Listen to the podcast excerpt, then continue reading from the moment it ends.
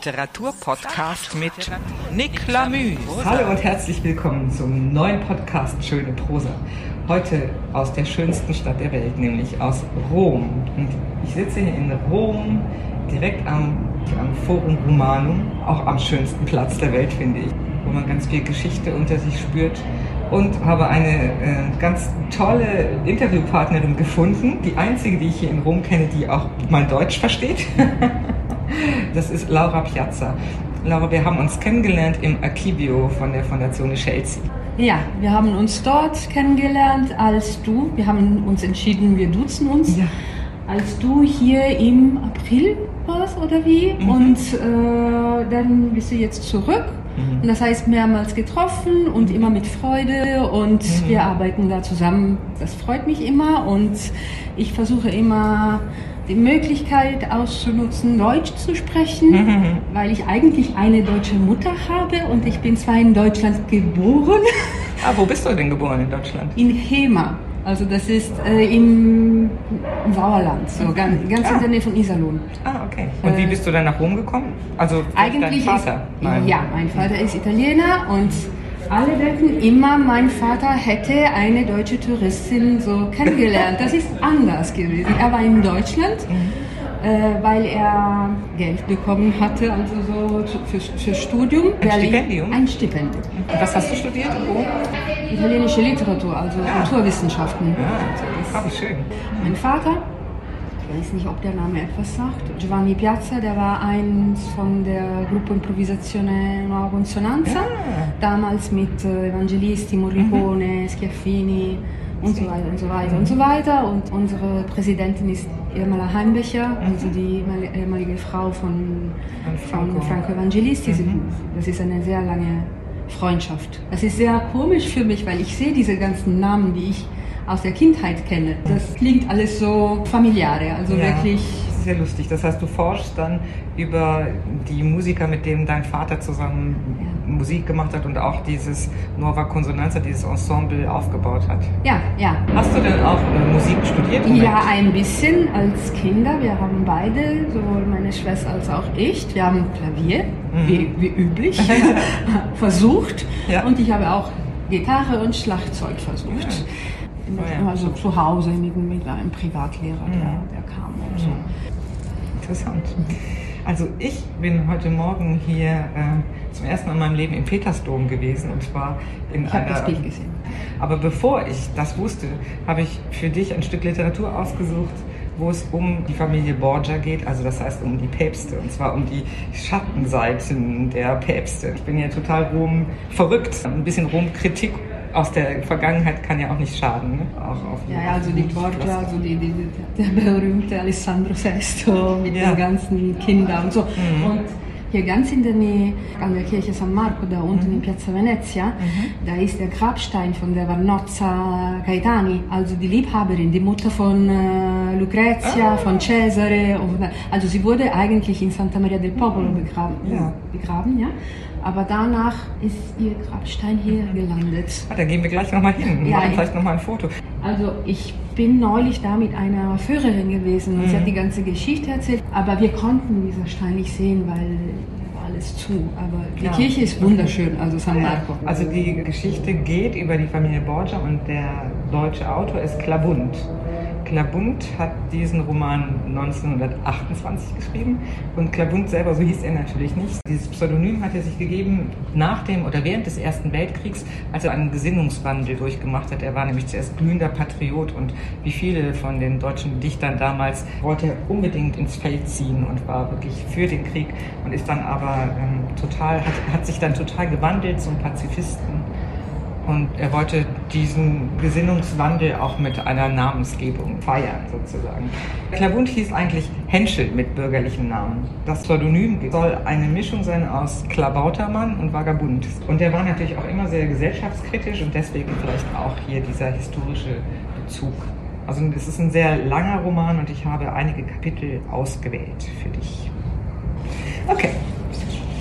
Klabund, Rom. Der Kardinal hatte Lucrezia von dem jungen, 23-jährigen Fiorentiner Bildhauer Michelangelo erzählt. Sie bat ihn eines Tages zu sich ins Kloster. Sie betrachtete ihn neugierig wie ein Kind. Ihr seid Bildhauer? Jawohl, Madonna. Adeliger? Aus edelstem Geschlecht. Versteht ihr euer Handwerk? Ich hoffe, Madonna. Macht ihr ein Gewerbe aus eurer Kunst? Ich mache eine Kunst aus meinem Gewerbe. Könnt ihr Pferde machen oder noch besser Pferdemenschen, Kentauren? Den Kampf der Kentauren und Lapiten? Ich will es versuchen, Madonna. Einen sterbenden Adonis? Ich werde darüber nachsinnen. Interessiert ihr euch für die Ausgrabungen aus der Antike? Alle Augenblicke findet man eine schöne Statue, eine Göttin oder einen Silen. Ähm, ihr könnt viel lernen, wenn ihr wollt. Es ist der Inhalt meines Lebens, Madonna. Was habt ihr denn schon Vortreffliches geleistet? Eine Gruppe, Madonna. Was steht sie da? Die Pieta. Ihr müsst sie mir zeigen. Ich bitte, über mich zu verfügen. Lucrezia kam in sein Atelier, von der Äbtistin von San Sisto begleitet. Sie war sehr guter Laune und knabberte unaufhörlich Datteln. Sie sah einen Kentauren in Lehm angefangen. Er trug die Züge Alexander Borgias. Sie sah einen sterbenden Adonis. Er trug die Züge Alfonsos von Aragon. Sie wandte sich melancholisch lächelnd zu Michelangelo. Und was wollt ihr aus mir machen? Sie stand plötzlich vor der Pietà und all ihre Heiterkeit zerbrach in einem Augenblick, in dem Augenblick, den sie mit der Pietà tauschte. Diese Pietà, das ist keine qualvoll gealterte Mater Dolorosa, es ist ja eine ganz junge, leidende Frau, die mir ähnlich sieht. Und Christus, Christus? Trägt er nicht die Züge jenes in Florenz verbrannten Fra, Gir Sag noch mal eben. Girolamo. Fra Girolamo, jenes unseligen Ketzers? Laut sagte sie, ihr habt Savonarola gekannt? Der Bildhauer nickte wortlos. Er ist gar nicht tot, so scheint es. Er schläft ja nur. Ja, sagte Michelangelo. Er schläft nur. Mein Gott, dachte sie, ich muss weinen. Ich spüre, wie mir schon die Tränen aufsteigen. Ich muss schleunigst gehen es war schon zu spät. Die Tränen stürzten ihr aus den Augen. Michelangelo geriet, als sie von ihm gegangen war, in einen ekstatischen Rausch. Er warf den Meißel beiseite und begann eine Reihe leidenschaftlich sinnlicher Gemälde zu malen. Leda von Schwan geliebkost, Venus von Amor geliebkost. Leda und Venus trugen die Züge der Lucrezia Borgia. Er begann Verse zu schreiben an die Donna Aspera e Bella und nannte sie La Donna mia nemica, meine schöne Feindin. Und begann ein christliches Gemälde zu skizzieren, in dem die Mutter Gottes, der Heiland, St. Peter und St. Johann, alle in heidnischer Nacktheit durch eine florentinische Landschaft walten. Lucretia kehrte in den Vatikan zurück, vom Papst zärtlich herbeigerufen. Sie erzählte ihm von dem Bildhauer Michelangelo, der Papst dachte nach. Er soll mir einen Entwurf machen für mein Grabmal, für ein Grabmal, das berufen sein wird, alle Borgia dermaleinst zu vereinen. Er sandte Michelangelo in die Steinbrüche von Carrara, den geeigneten Marmor brechen zu lassen. Michelangelo stieß an der Küste auf einen Berg, der von Meer und Land weithin sichtbar war. Ich werde aus dem Berg eine Kolossalstatue meißeln. Wozu Carrara nach Rom tragen? Die Leichen der Borgia müssen von Rom nach Carrara geschafft werden und unter diesen kolossalen Steinblock ruhen, dem ich die Gestalt eines gigantischen Kentauren geben werde. Kapitel 3 Wir brauchen einen Heiligen unter uns, einen heiligen Borgia. Weißt du keinen? fragt der Papst, als er eines Tages in der Legenda Aurea blätterte, den Sohn Cesare. Cesare lachte hell auf, um sich sofort zu fassen. Ich bitte für mein unziemliches Verhalten um Vergebung. Ja, wen soll ich dir da empfehlen? Calixtus macht keine besondere Figur. Der Herzog von Gandia ist zwar tot, aber nicht heilig zu kriegen. Lucretia, die wäre eine schöne Heilige, aber sie lebt ja noch. Ebenso wie dieser Knabe, Narziss. Warten wir ein paar hundert Jahre, Papa di Roma. Wenn wir Borgia uns ausgetobt haben, werden wir auch noch einen Heiligen zustande bringen. Und er wird genauso heilig sein, wie wir unheilig waren. Denn ein Borgia tut nichts Halbes. Addio, Rodrigo. Er nannte seinen Vater nur in besonders zärtlichen Momenten Rodrigo. Der Papst sah ihm innig nach. Ein kluger Kopf, dieser Cesare. Er rieb die Hände aneinander. Er fror zum ersten Mal in seinem Leben. Ich werde alt. Draußen war Juni, der 27. Juni 1500. Er befahl, im Kamin Feuer zu machen. Es war ein uralter Kamin, an dem schon Calixtus III. seinen Borgia Corpus gewärmt hatte. Wann war das gewesen? Vor, vor etwa 50 Jahren, dachte der Papst erstaunt. Das sind schon 50 Jahre her? Er lehnte sich an den Kamin. Und plötzlich war ihm, als ob der Kamin ein feuerspeiender Krater sei. Die Erde begann zu zittern. Mit donnerndem Gepolter brach der Sims des Kamins über ihn zusammen. Lucretia fand ihn und schrie laut um Hilfe. Ihre Zofe und einige Soldaten der Schweizer Garde zogen ihn unter dem Schutt hervor. Für den Bruchteil einer Sekunde hatte sie den Wunsch, der alte Mann dort, ihr Vater, der sie in dieses Leben gezerrt hatte, er möchte tot sein ganz und für immer tot. Aber er war bärenstark, stierkräftig. Der Kamin hatte seinen Schädel nur geschrammt. Er hatte ihn nicht zerschlagen können. Lucretia pflegte ihn. Nach seiner Wiedergenesung zelebrierte er ein Hochamt in der Kirche Santa Maria del Popolo. In seinen noch zitternden Händen hielt er einen mit 300 Dukaten gefüllten Pokal und schüttete ihn vor dem Altar der Jungfrau aus. 300, 300 Dukaten opfere ich dir als Dank für meine Genesung. Allerheiligste, allerjungfräulichste, allergnädigste Madonna. Die Dukaten rollten über die Altarstufen hinab. Des Nachts aber überkam ihn plötzlich die Reue. Er fuhr aus Träumen auf, zumal er abends eine schwer verdauliche Langustenpastete gegessen hatte. 300 Dukaten, dachte er. Die Madonna wäre auch mit 200 zufrieden gewesen oder, oder 150. Schweiß stand ihm vor der Stirne. Er klingelte. Aber der Offizier der Schweizer Garde im Vorzimmer schlief. Der Papst knüpfte sich einen Knoten in sein Betttuch und beschloss, sofort am nächsten Tag 200 Dukaten von der Santa Maria del Popolo zurückholen zu lassen. Als er sich schlaflos von einer Seite auf die andere wälzte, machte er nochmals Licht, griff zu seinem Notizbuch und begann sich allerlei zu notieren. er stand auf, stüpfte in seine Pantoffeln und schlürfte in den Keller hinab, wo er sich eine Zelle als seine Schatzkammer hatte herrichten lassen. Niemand durfte sie betreten, auch Cesare und Lucretia nicht. Die Schränke an den Wänden waren gefüllt mit Säcken von Dukaten, Kästen voll Edelstein, Smaragden, Rubinen, Saphiren, goldenen Schalen, Kreuzen, Figuren. Abendmahlpokale standen auf Regalen. Der Papst schüttete einen Sack Dukaten auf den Tisch und wühlte darin. Seine Augen öffneten sich gierig, wie die eines Habichts, der einen Hasen erspäht. Und vor Wollust des Besitzes und Geizes ergoss er seinen Samen in ein goldenes Gefäß. Alexander rief Leonardo da Vinci, den bekannten Militäringenieur und Erfinder, der in den Diensten Cäsares stand, zu sich. Leonardo, der gerade an einer Federzeichnung Der Gehängte strichelte, kam sehr unwillig. Der Borgia ließ sich vernehmen, ja, die Erde kenne ich nun, Berge, Täler, Dörfer, Männer, Weiber. Du hast mir einen Globus verfertigt. Er steht auf einem Schreibtisch und manchmal fährt meine Hand zärtlich über die Rundung der Kugel. Dies alles zeugt mir Achtung, Ehre, Gut und Geld. Nun aber will ich einmal Sterne um mich haben.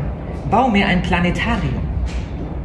Und als das Planetarium gebaut war, saß der Borgia unter den Sternen, unter Uranus, Neptun, Saturn, Sonne, Mond, unter Planeten und Fixsternen. Er griff mit seinen immer leicht schweißigen Händen danach, und sie ließen sich in die Hand nehmen wie kaum flügge Vögel.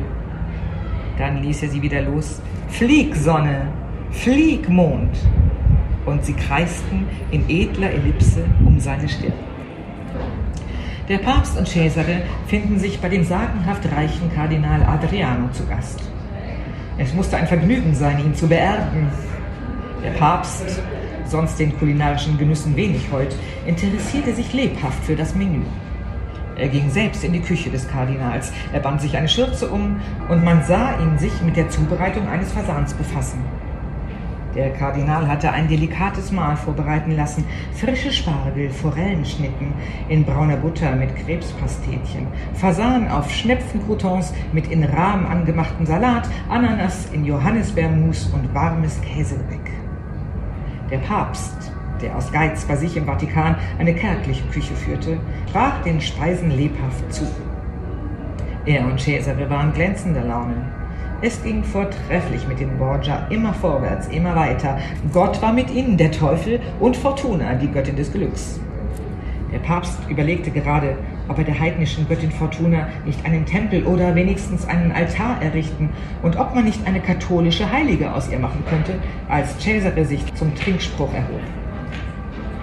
Er nahm von dem hinter ihm stehenden Mundschenk, mit dem er einen schnellen Blick des Einverständnisses wechselte, die Gläser, reichte eines dem Papst, eines dem Kardinal, eines sich selbst, schwenkte sein Glas und sprach, zum Kardinal gewandt, auf eure Gesundheit, auf die Gesundheit eurer Eminenz. Alle tranken die Gläser bis auf den Grund leer. Kaum hatten sie getrunken, als der Papst und Cesare von heftigem Erbrechen befallen wurden. Sie mussten schleunigst in den Vatikan gebracht werden. Der Mundschenk, eine Kreatur Cäsares, hatte die Becher vertauscht. Diamante Giovelli, die junge Gerberstochter von Faenza, die geliebte Astore Manfredis, hatte ihn durch das Versprechen einer Liebesnacht dazu vermocht. In seinem Bett wand sich Alexander vor Schmerzen. Er hatte ein brennendes Gefühl, das vom Kehlkopf über die Speiseröhre bis in den Magen ging. Die Haut schuppte sich. Er erbrach grüne Galle. Er ließ sich von seinem Leibarzt das Blut eines jungen Mannes einspritzen, der an der Verblutung zugrunde ging. Es half nichts. Gift, dachte er. Er hat mich vergiftet. Er selbst, Cesare, mein Kindchen, mein Söhnchen, hat mich vergiftet. Oder wer sonst? Cesare soll zu mir kommen. Der Diener brachte den Bescheid, der Herzog läge selbst schwer krank danieder. Der Papst dachte, er lügt, er simuliert. Das Fieber breitete sich in rosa und dann in feuerroten Wolken über ihn aus.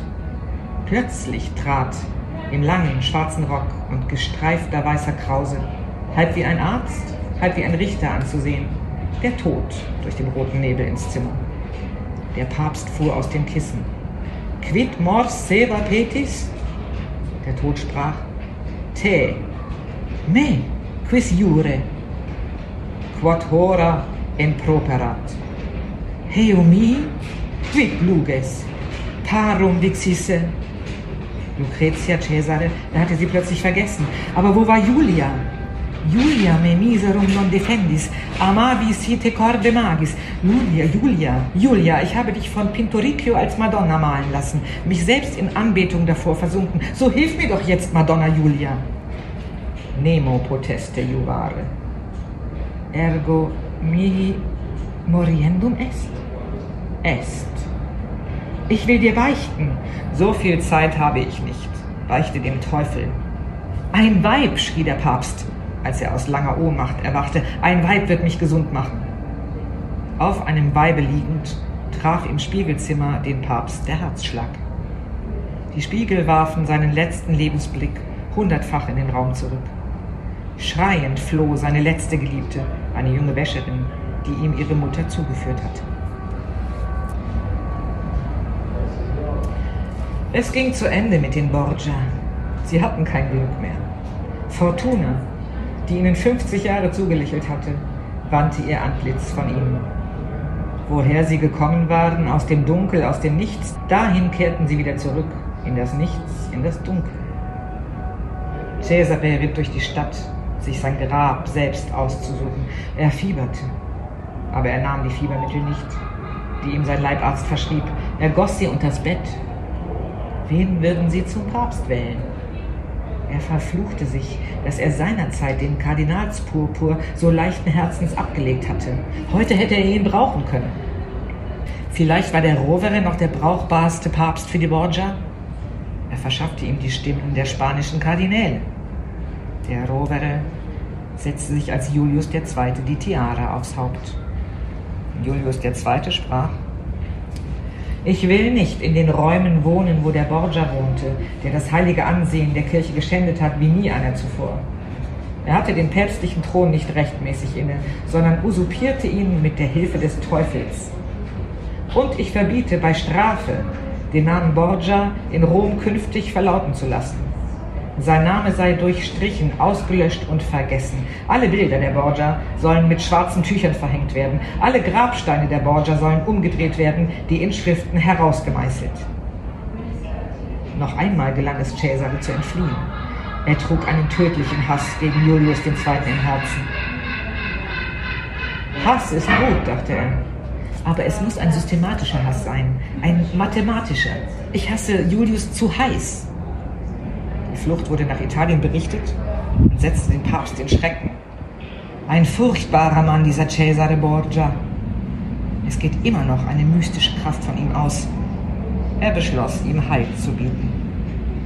Bei Pamplona, hinterhältig angegriffen, sank Cesare 31 Jahre alt, unter den Dolchen von Meuchelmördern. Sieben hatten ihn überfallen. Sechs verwundete er noch tödlich, ehe der siebente ihm den Todesstoß versetzte. Tapferer Mann, aber gut, dass er tot und ich noch lebe. Tausend Dukaten winkten ihm und die Heimkehr nach Afrika zu seiner schwarzen Gattin. Voller Sehnsucht leckte er sich die Lippen, als er das blutige Messer am Kleid des Borgia abwischte. Um den Fluch und die Schande vom Namen Borgia zu nehmen, wird Juan Borgia nach seinem Tode als Bester der Borgia heilig gesprochen. San Francesco Borgia, armer Heiliger, niemand ruft nach dir, niemand betet zu dir, einsam stehst du abseits von allen anderen Heiligen am Thron Gottes. Poveretto Borgia. Du trägst einen schwarzen Namen, den selbst Gottes Huld nicht blank zu putzen vermochte. Eines Tages trat San Francesco Borgia zu Gott und bat, Nimm den Heiligenschein, den deine heilige Kirche mir aufgesetzt, von mir. Es ist niemand, der, der ihn mir glaubt. Die Menschen nicht und nicht deine Engel. Lass mich zu den Teufeln gehen, in die Hölle, dort, wo die Borgia hingehören. Und Gott sah den heiligen Ernst im Antlitz des Heiligen und seufzte tief auf und sprach, Geh, geh zu den Deinen. Und der Borgia verneigte sich zog aus die Uniform des Jesuitengenerals und ging langsam die 999 Stufen hinab zur Hölle. Und er klopfte an das Höllentor. Luzifer in Person öffnete. Wer bist du? Ein Borgia. Das Gesicht des Teufels hellte sich auf. Ah, sehr gut. 99 Borgia sind schon drin. Du bist der Hundertste. Sei mir willkommen. Zahle das Eintrittsgeld und du darfst eintreten. Der Borgia wunderte sich. Das Eintrittsgeld? Wie viel? Ach, weil du es bist, tausend Dukaten. Der Borgia, ich habe keine tausend Dukaten. Der Teufel, nun sagen wir 500. Der Borgia, ich habe auch nicht 500. Der Teufel, ja bei Gott, was hast du denn? Der Borgia, keinen Pfennig. Der Teufel fuhr empört auf. Was, du, ein Borgia, willst kein Geld haben? Du lügst. Du hast dein Vermögen im Himmel angelegt, ja, weil Gott, der Herr, dir mehr Zinsen versprochen hat als Alexander Borgia kam, da haben meine Teufel acht Tage lang Kisten mit Gold geschleppt. Scher dich zum Himmel! Und schlug ihm das Höllentor vor der Nase zu. Zwischen Himmel und Hölle, nirgends beheimatet, irrt ruhelos umher der letzte Borgia.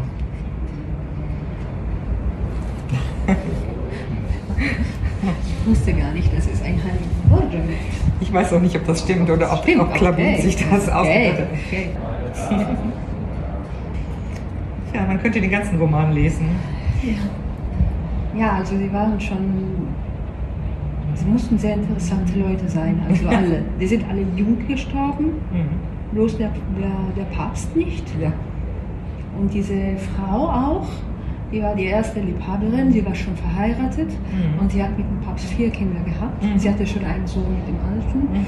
Als er sie verlassen hat, für eine Julia, Julia glaube ich, Farnese, also mhm. das waren alles Familien. Mhm.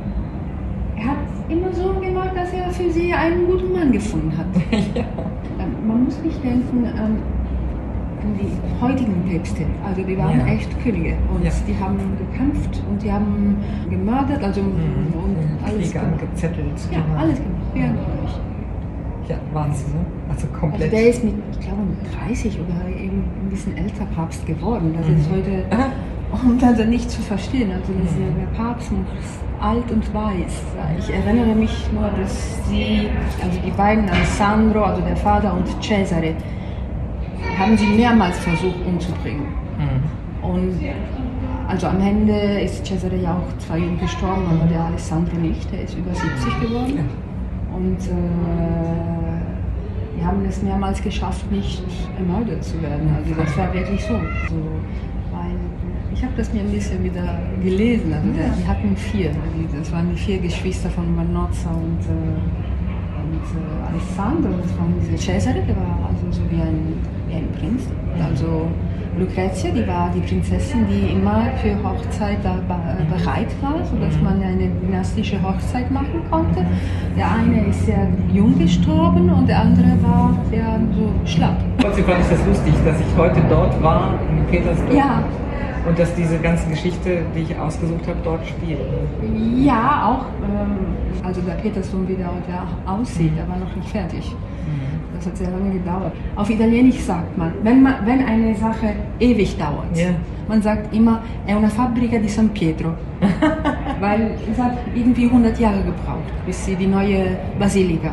Aber dann könnte man auch sagen, eh, una fabbrica della cattedrale di Colonia. Und ich bin hier halt eine richtige Expertin geraten. Super, klasse. Ja,